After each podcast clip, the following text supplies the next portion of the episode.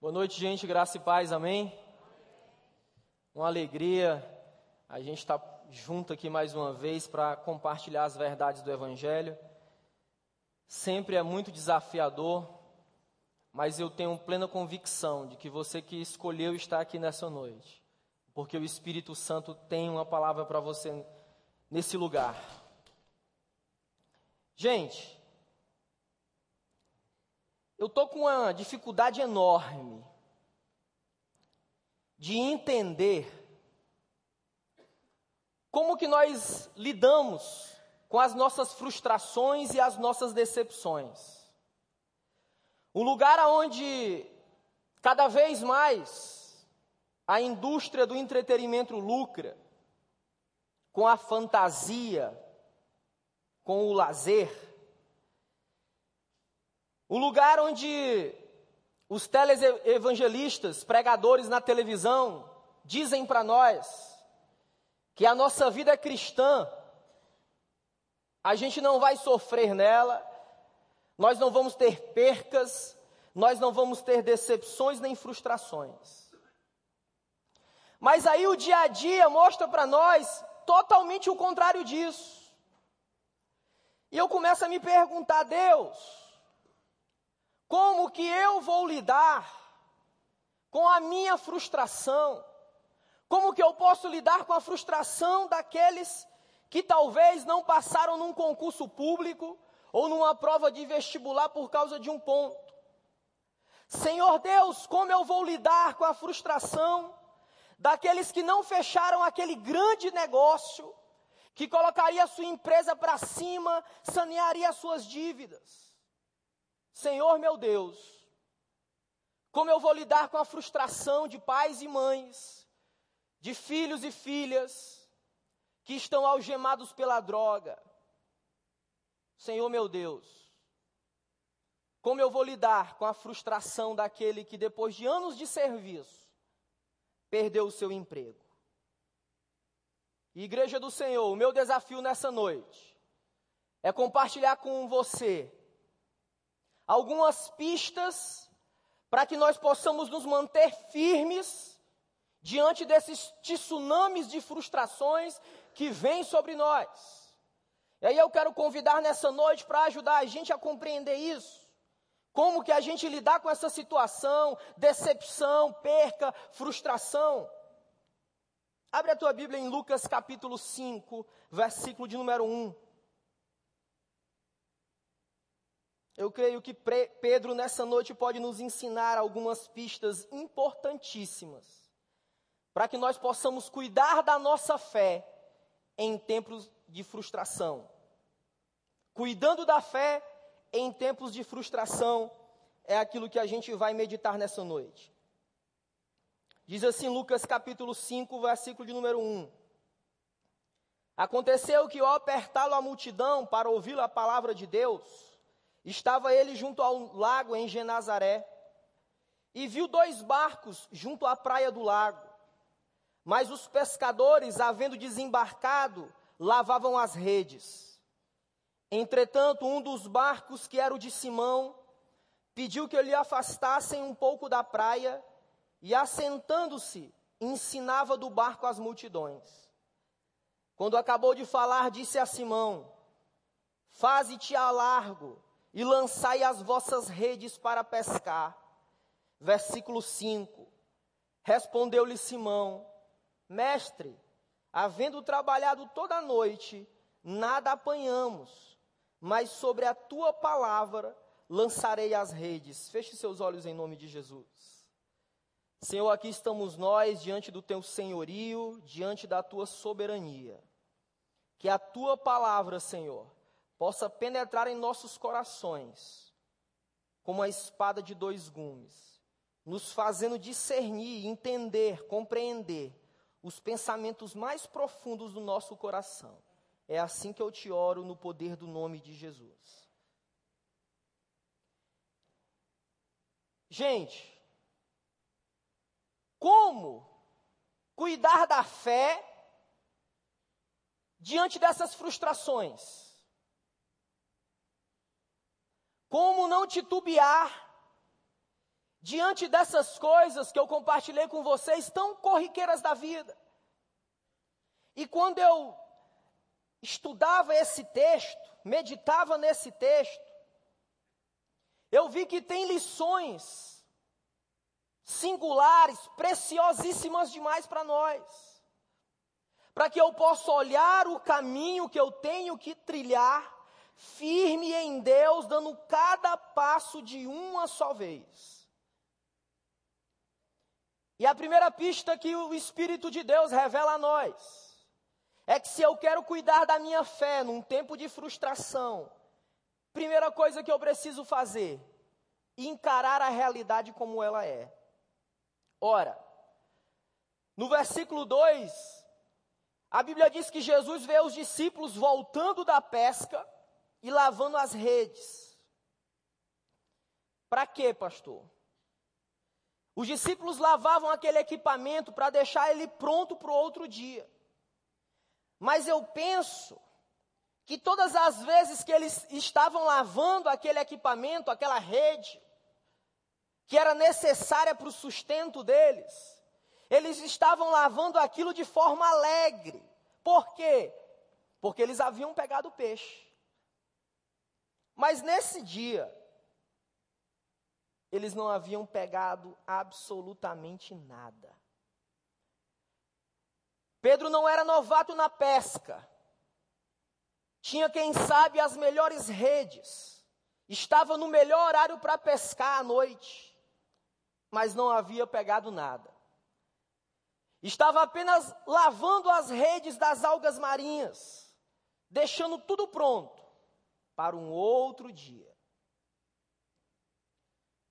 Está perfeitamente claro para nós de tudo que nós já vimos ouvindo como igreja, do nosso pastor, dos pastores da igreja, de outros pastores convidados aqui, que nós precisamos encarar a realidade como ela é.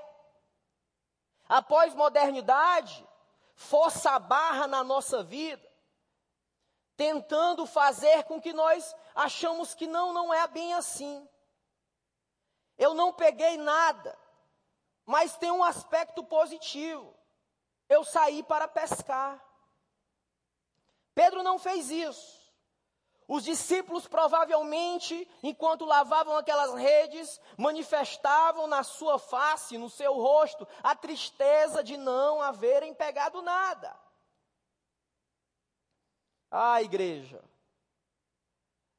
Quem sabe teria sido maravilhoso se você tivesse passado naquele concurso ou naquele vestibular, mas você não passou.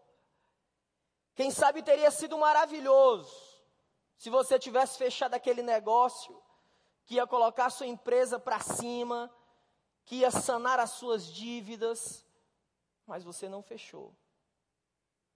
Quem sabe teria sido maravilhoso se você tivesse investido mais tempo nos seus filhos, caminhado mais junto, mas você não fez.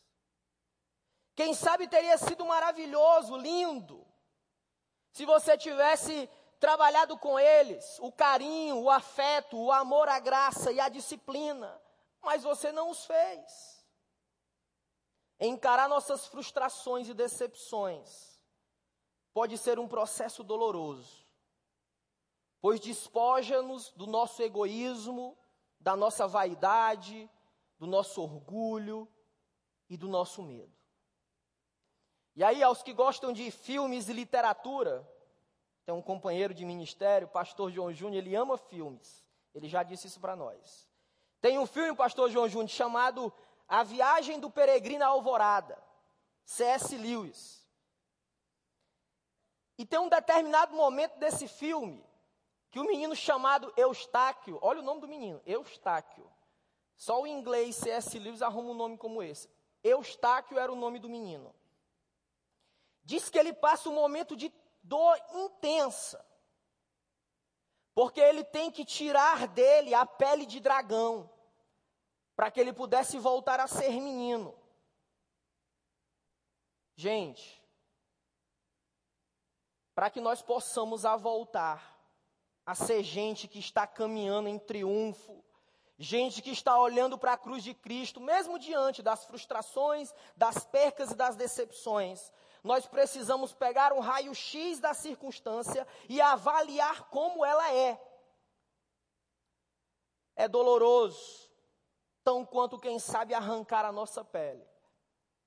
Mas se você e eu não fizermos isso, o Espírito Santo de Deus não poderá penetrar no mais profundo do nosso ser, tirar aquilo que precisa ser tirado, limpar a nossa alma, nos reerguer para caminhar. Precisamos de honestidade diante da realidade.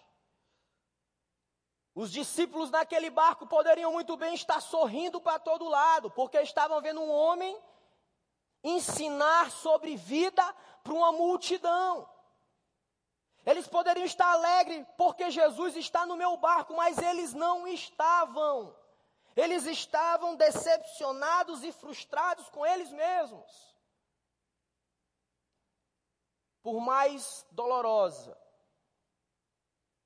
que seja a realidade que você vive hoje. Saiba de uma coisa, meu querido. O homem que se frustrou, que se decepcionou, mas o homem que foi cheio do poder do Espírito Santo, o maior missionário da história da igreja, até os dias de hoje. Ele diz assim: escute esse homem falar o teu coração, em tudo, em tudo nós somos atribulados, porém não angustiados, perplexos, porém não desanimados, perseguidos, porém não desamparados, abatidos, porém não destruídos.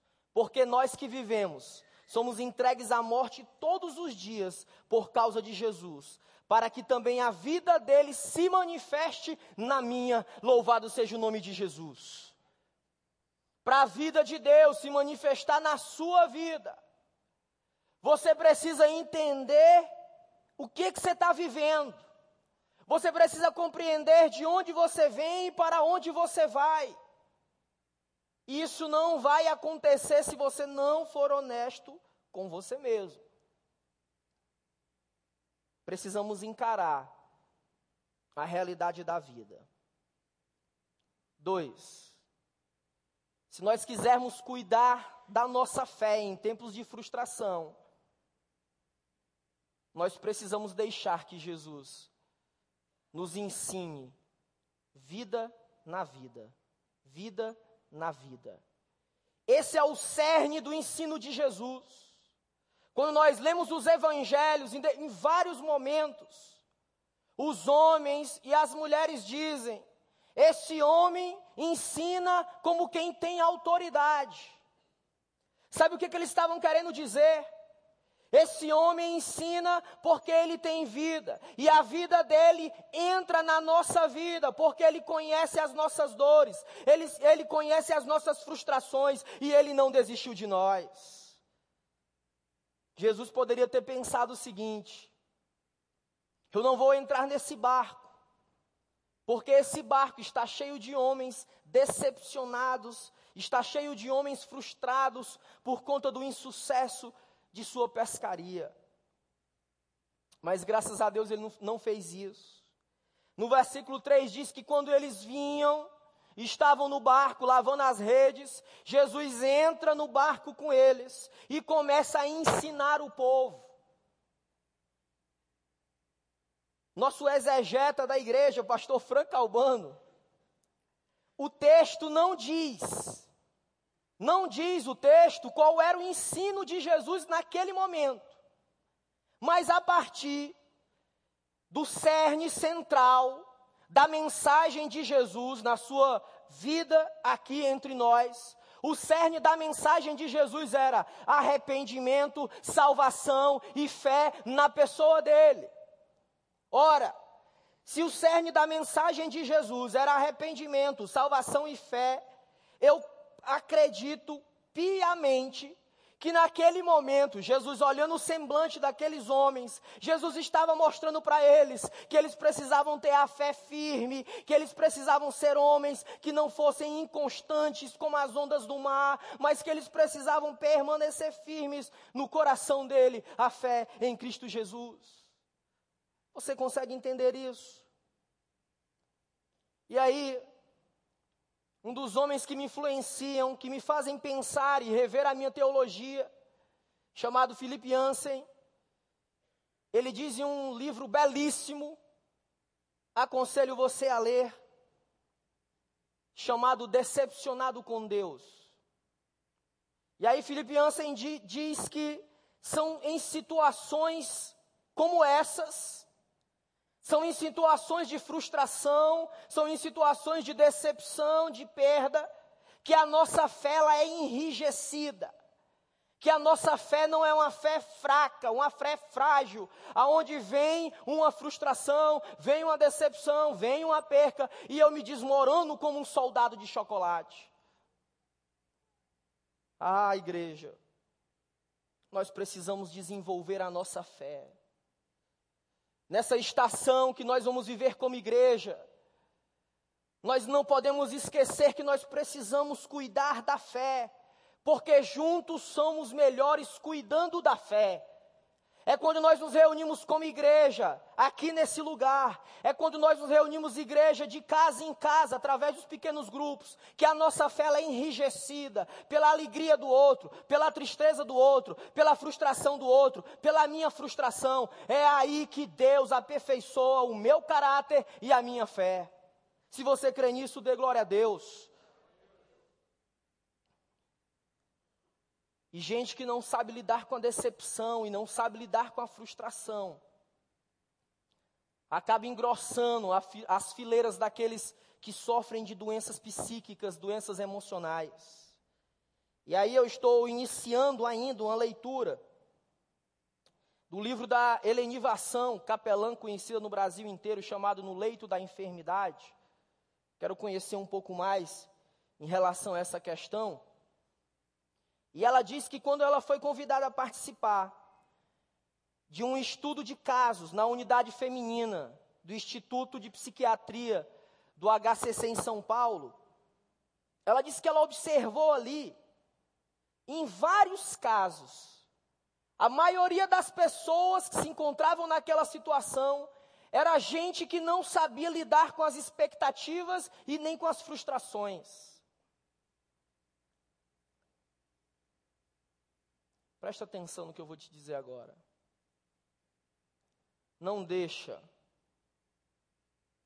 as decepções que você sofreu no passado, ou no presente, ou hoje, ou que você vai sofrer mais na frente. Não deixa a frustração de não ter obtido êxito em algumas coisas que você até entendia ser capaz. Detonar a tua fé em Jesus. O Espírito de Deus está falando para você hoje. Cuide da sua fé. Zele pela sua fé. Deixe Deus moldar a sua fé diante dessas situações. Eu nem sei qual é essa situação.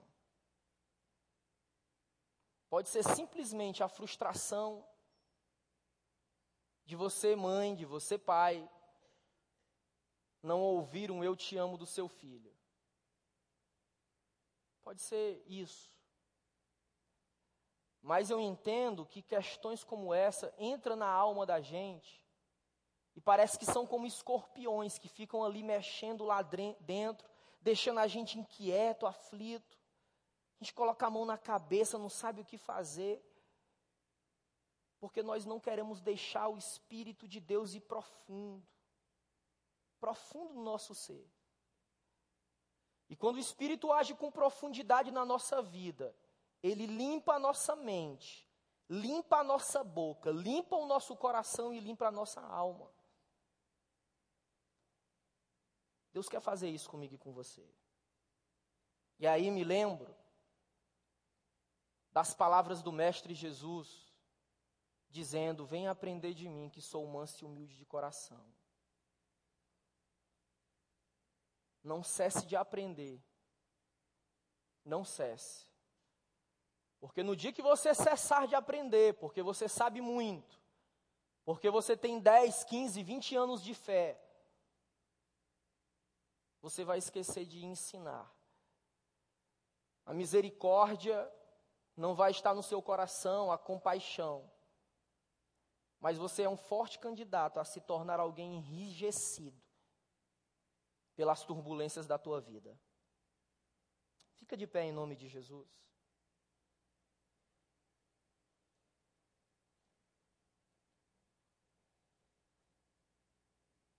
Se eu quero cuidar da minha fé,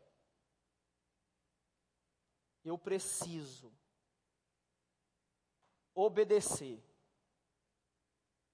Se Ele mandou você, se Deus falou assim para você, meu filho, minha filha, tenta de novo.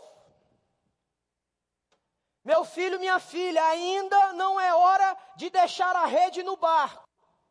Se o Espírito de Deus está dizendo isso, como o Senhor Jesus fez com aqueles homens, disse assim a eles: vão mais a fundo e lancem as redes. Tente de novo. Quero convidar o louvor a vir aqui em nome de Jesus. Talvez você diz, pastor, mas como que eu vou tentar? Como que eu vou tentar de novo aquela prova, aquele concurso? Invista mais tempo no seu estudo. Se você diz, eu vou tentar fechar negócios justos e sérios, para sanar as dívidas da minha empresa. Se você diz, pastor, eu quero, em nome de Jesus, caminhar lado a lado com meus filhos, eu quero caminhar lado a lado com meu pai, eu quero conhecer as dores do meu filho, eu quero conhecer as dores do meu pai. Se é isso que Deus está dizendo para você, pai, mãe ou filho, tente de novo. Talvez você diz assim, pastor, eu quero reconstruir, restaurar o relacionamento com a minha família que está arrebentado.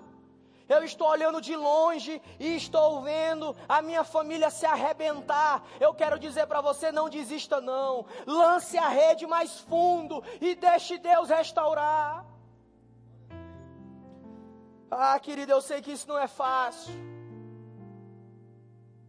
Eu me decepciono, eu me frustro em algumas coisas em alguns projetos que a gente vê que tem que acontecer, ele tem que avançar, mas não avança. Eu me decepciono quando a gente ensina com vontade e caminha junto e chora junto e está junto.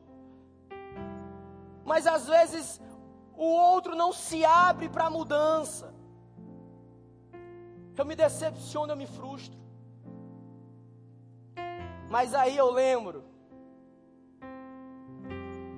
do gênio da literatura brasileira chamado José de Alencar, cearense, graças a Deus, que ele diz o seguinte: se não houver amor, o único lugar, o único lugar para a tua esperança é na sepultura. Se você dizer eu amo a minha família, se você dizer eu quero viver a profundidade do Evangelho, eu quero sair das águas rasas do Evangelho, eu quero ir mais profundo, eu quero me envolver na causa, eu quero me despir e mostrar para Jesus quem eu sou, fora dos bastidores, fora da multidão. Fecha teus olhos.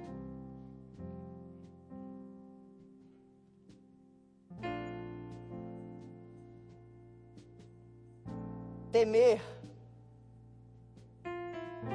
Todos nós tememos. Pedro, quando ele diz: Senhor, nós trabalhamos a noite inteira, nós não pegamos nada.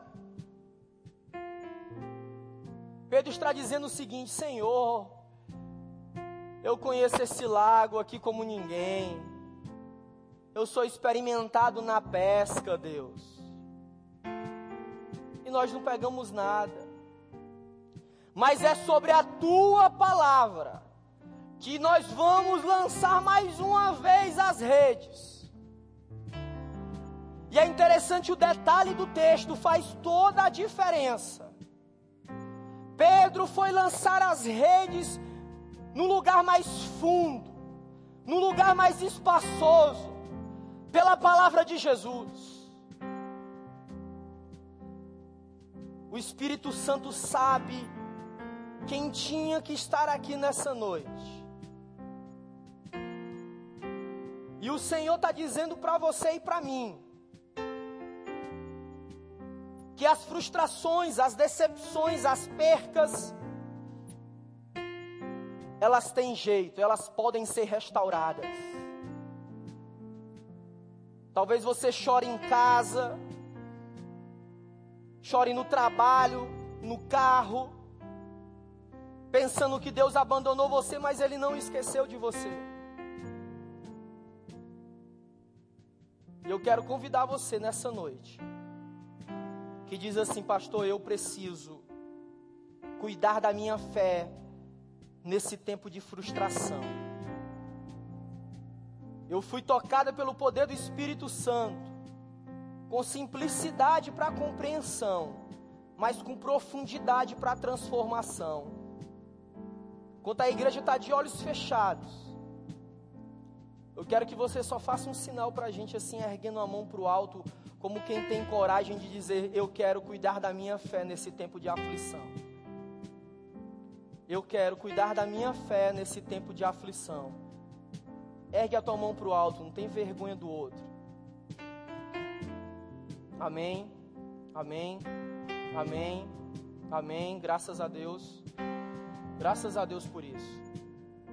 Agora eu quero convidar você a louvar ao Senhor, louvar essa canção em forma de oração, dizendo: O Deus do impossível ele não desistiu de mim. Porque a sua palavra diz em Efésios capítulo 2, verso 10, que eu sou feitura dele, criado por ele, para toda boa obra. Louvemos ao Senhor em nome de Jesus.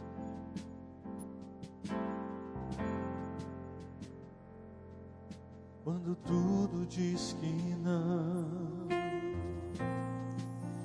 tua voz me encoraja a prosseguir.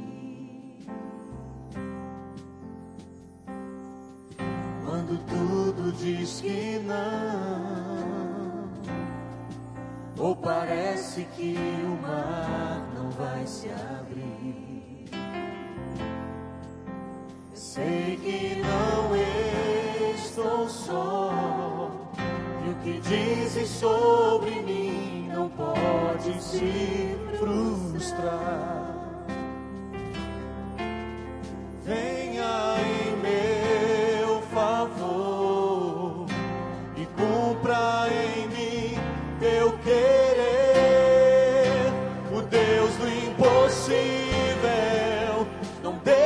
desistiu de mim. Sua destra me sustenta e me faz prevalecer.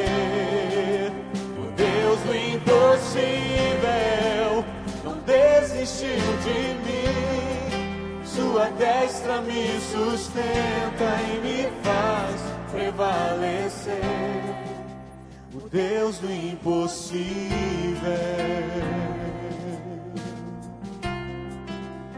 Quando tudo diz que não, quando tudo diz que não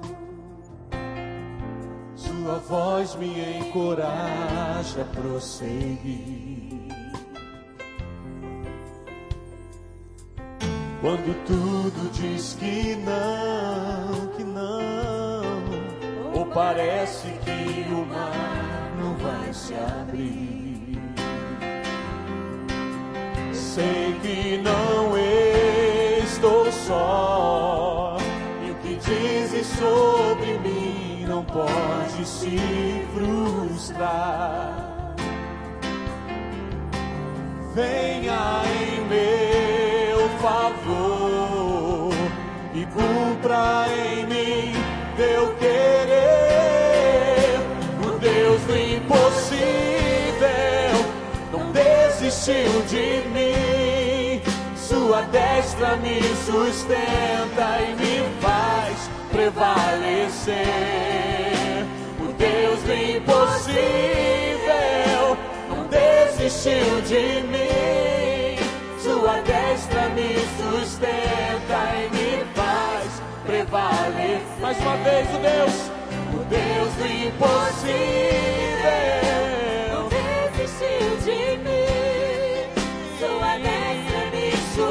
Sustenta e me faz prevalecer. Deus do impossível não desistiu de mim. Sua destra me sustenta e me faz prevalecer. O Deus do impossível.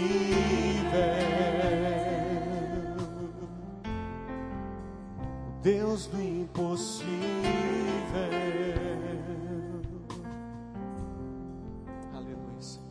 Pastor Marco disse que o tamanho da nossa frustração ele está diretamente relacionado ao tamanho da nossa expectativa em relação às coisas ou às pessoas. Mas se nós lançamos sobre Deus a nossa expectativa, nós nunca vamos nos frustrar.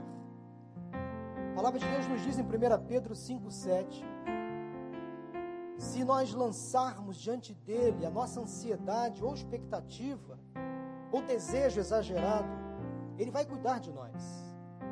Lançando sobre ele toda a sua expectativa, toda a sua ansiedade, porque você nunca vai se frustrar, porque ele vai cuidar de você. Então, lance sobre Deus, de maneira muito incisiva na noite de hoje, todas as suas expectativas em relação à sua vida profissional, à sua vida financeira, à sua vida familiar, à sua vida acadêmica. Coloque diante dele descanse que ele vai cuidar. Estamos falando sobre cuidado durante todo esse culto. Então, saia daqui com esta mensagem. Não é coincidência, é Jesuscidência. É Deus dizendo para você: descanse, pare de andar com tanta expectativa, com tanta ansiedade. Descanse, confie em mim, que eu vou cuidar de você. Amém? Vamos orar nesta hora? Senhor Deus, obrigado por esta palavra que veio do teu coração para os nossos corações. Porque sabemos, Deus, que há pessoas que entraram aqui nesta noite, elas entraram ansiosas, cheias de frustrações na sua vida, porque lançaram de maneira exagerada as suas expectativas em outras pessoas, em projetos pessoais, em coisas que às vezes nem estavam no teu coração e na tua mente. Mas nesse momento, ó Deus, por intermédio desta palavra, deste louvor que acabamos de entoar, esse irmão, essa irmã, essa pessoa está se conscientizando de que vale a pena lançar sobre o Senhor, o Senhor Deus, toda a ansiedade, toda a expectativa, todo o desejo do coração. E elas podem realmente descansar, porque percebem que vale a pena depositar em Ti a confiança desejo do coração, a expectativa, a ansiedade, porque o Senhor cuida de cada um de nós. Ó Deus, que este cuidado que estamos aqui nesta noite falando seja constante em nossas vidas, mas que aprendamos a depositar diante do Senhor toda a nossa vida, toda a nossa existência, todo o nosso futuro. Porque se nós realmente confiarmos em Ti, depositarmos em Ti a nossa vida como, em, como um todo, o Senhor vai cuidar de tudo mais. Leva-nos em paz aos nossos lares. Senhor, nos proteja dos males, dos acidentes no caminho. Abençoe as nossas famílias e nos dê amanhã um dia abençoado em tua presença. Nos traga em paz logo mais, no domingo para a tua casa, para mais uma vez ouvirmos a tua palavra. Assim oramos em nome de Jesus. Amém.